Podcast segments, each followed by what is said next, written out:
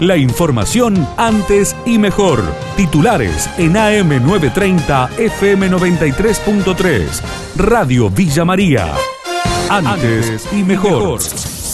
Buscan a dos adolescentes que se escaparon del Instituto Nazaret. Los detalles en el informe del móvil de Radio Villa María. La justicia villamariense está solicitando el paradero de dos menores de nombre Némesis Ludmila Sánchez, de 16 años, domiciliada aquí en Villa María, de contextura física media, de estatura, cabellos de color negro, corte con flequillo y vestida campera gris, con capucha, pantalón de jeans, color eh, oscuro, zapatillas negras. También he buscado a la joven Juliana Romero, de 15 años, domiciliada en la ciudad de Belleville, de contextura física media, cabellos oscuros, a la altura de sus hombros, quien vestía un buzo marca Adidas de color gris, pantalón de jean color azul claro, zapatillas azules, las mismas se habrían fugado del Instituto Nazaret de aquí de Villa María en la tarde de ayer. Dueños de gimnasios se resisten al cierre pese a las advertencias de la justicia. No llegamos a cubrir los costos,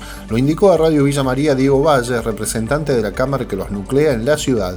Recibieron notificaciones vía fiscal en donde lo intimaban a no abrir las puertas porque bueno iban a, tener sanciones de índole legal. Entonces ya como que se instala de nuevo la política del miedo y lo que la mayoría no de los propietarios tenemos miedo de afrontar eso, sino es de poner a la gente o, a los profes que trabajan en cada establecimiento que sufran algún inconveniente. Eh, Entonces empieza la, la disparidad de si abrir o no abrir. El gran desafío de la gran mayoría es tratar de no generar deudas. Con ese volumen y en un rubro en donde la masividad era donde uno tiene ganas de uno, imagínate que trabajando con el 20% de la, de la capacidad no llegamos a cubrir costos, en la realidad.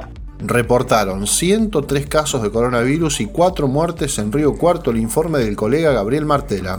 La provincia informó 103 casos de coronavirus y 4 fallecimientos en Río Cuarto en el reporte del lunes. Tres hombres de 64, 65 y 66 años y una mujer de 84 años fallecieron. También hubo fallecimiento en Moldes, Maquena y San Pacho. Conmoción por el asesinato de una mujer en San Jorge. El informe del colega Osvaldo Soria. La mujer apareció sin vida ayer por la tarde en un camino rural situado a unos mil metros de la planta urbana de San Jorge con signos de haber sido abusada sexualmente y un fuerte golpe en la cabeza. La joven de 28 años estaba en posición de cúbito ventral, tenía un fuerte golpe en la cabeza y en el lugar trabajó el propio fiscal Carlos Opegni junto a criminalística de la ciudad de Sastre. Las tareas finalizaron ya entrada la noche. La muerte de la joven de 28 años de edad conmociona a la ciudad de San Jorge debido a que era una activa militante de la izquierda, al igual que su expareja, quien es concejal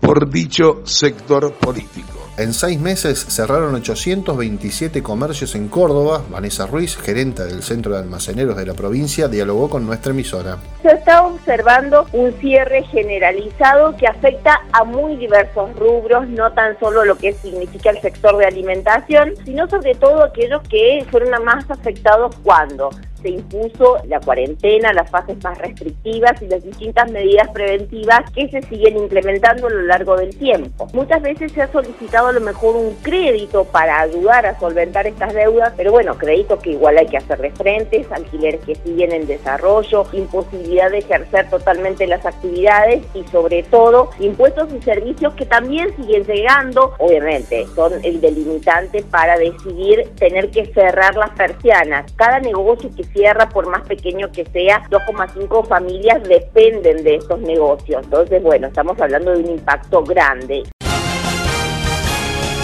La información de Villa María y la región. AM930, FM93.3. Radio Villa María. Antes y mejor.